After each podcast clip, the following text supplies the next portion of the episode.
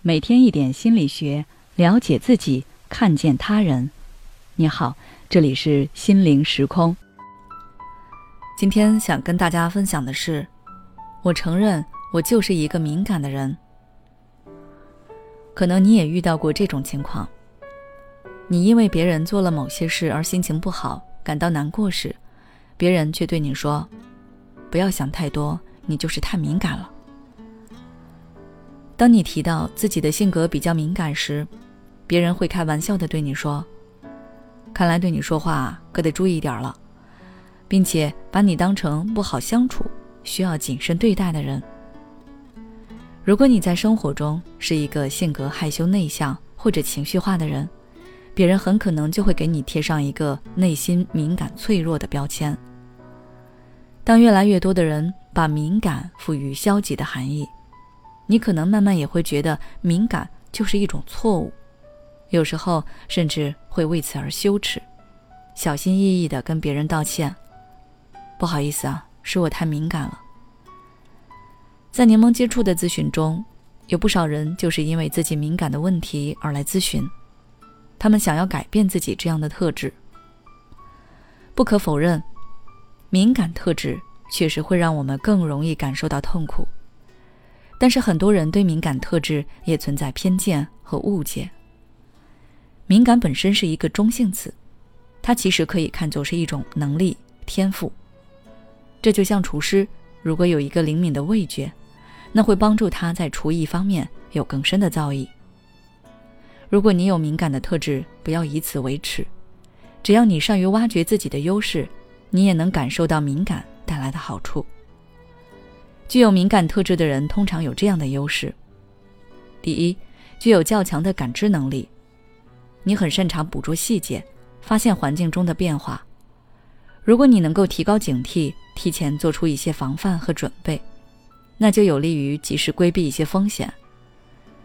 比如，相比于大大咧咧的人，你更能够敏锐地察觉到别人对你的好是关心还是骚扰，从而保护自己，避免受到伤害。第二，具有较强的同理心，更容易与他人共情，对别人的事情感同身受。这就有利于你和他人建立更亲密的关系。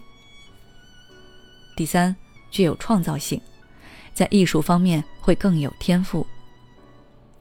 我们可以发现，很多艺术家身上都带有高敏感的特质。但是，当你想要来咨询、想要有所改变时，必然是深受高敏感带来的负面困扰。确实，任何事物物极必反，比如你的共情能力过强。你就很容易把别人的事当成自己的事，被别人的情绪影响自己的状态。因为对细节的感知能力太强，所以在别人看来不以为意的事，你就会非常的在意和纠结。有些人发现自己太敏感时，会通过不断的自我暗示来进行调节，比如跟自己说：“不要想太多，只是小事情，不要在意。”企图通过麻痹、压抑自己的感觉，减少自己的痛苦，但结果却是越让自己不想，越是忘不掉那些细节，下次还会因为其他小事而难过，并且还会把之前的事情都翻出来，让痛苦加倍。对此，柠檬的建议是：不要去压制你的敏感，而是要更加努力的去看清你的敏感，了解你为什么会敏感。敏感是一种信号。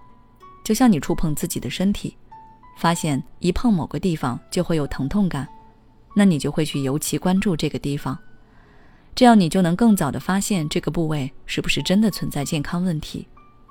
敏感点的背后，其实就意味着你存在某些痛点。比如和朋友一起走路，你停下来，却发现朋友没有等你，你会很难过。那你的敏感就是在提醒你，你害怕被人忽视。接着，你可以去思考，想要解决这个问题，你能做的是什么？这样，你就有机会真正解决你的痛点。所以，敏感不是错。当你为敏感而痛苦时，你应该试着去了解自己的敏感，察觉自己内心的需求，这样才能真正的治愈自己。好了，今天的分享就到这里。如果你是敏感的人，想要了解如何更好的与自己与他人相处，可以微信关注我们的公众号“心灵时空”，后台回复关键词“敏感无罪”就可以了。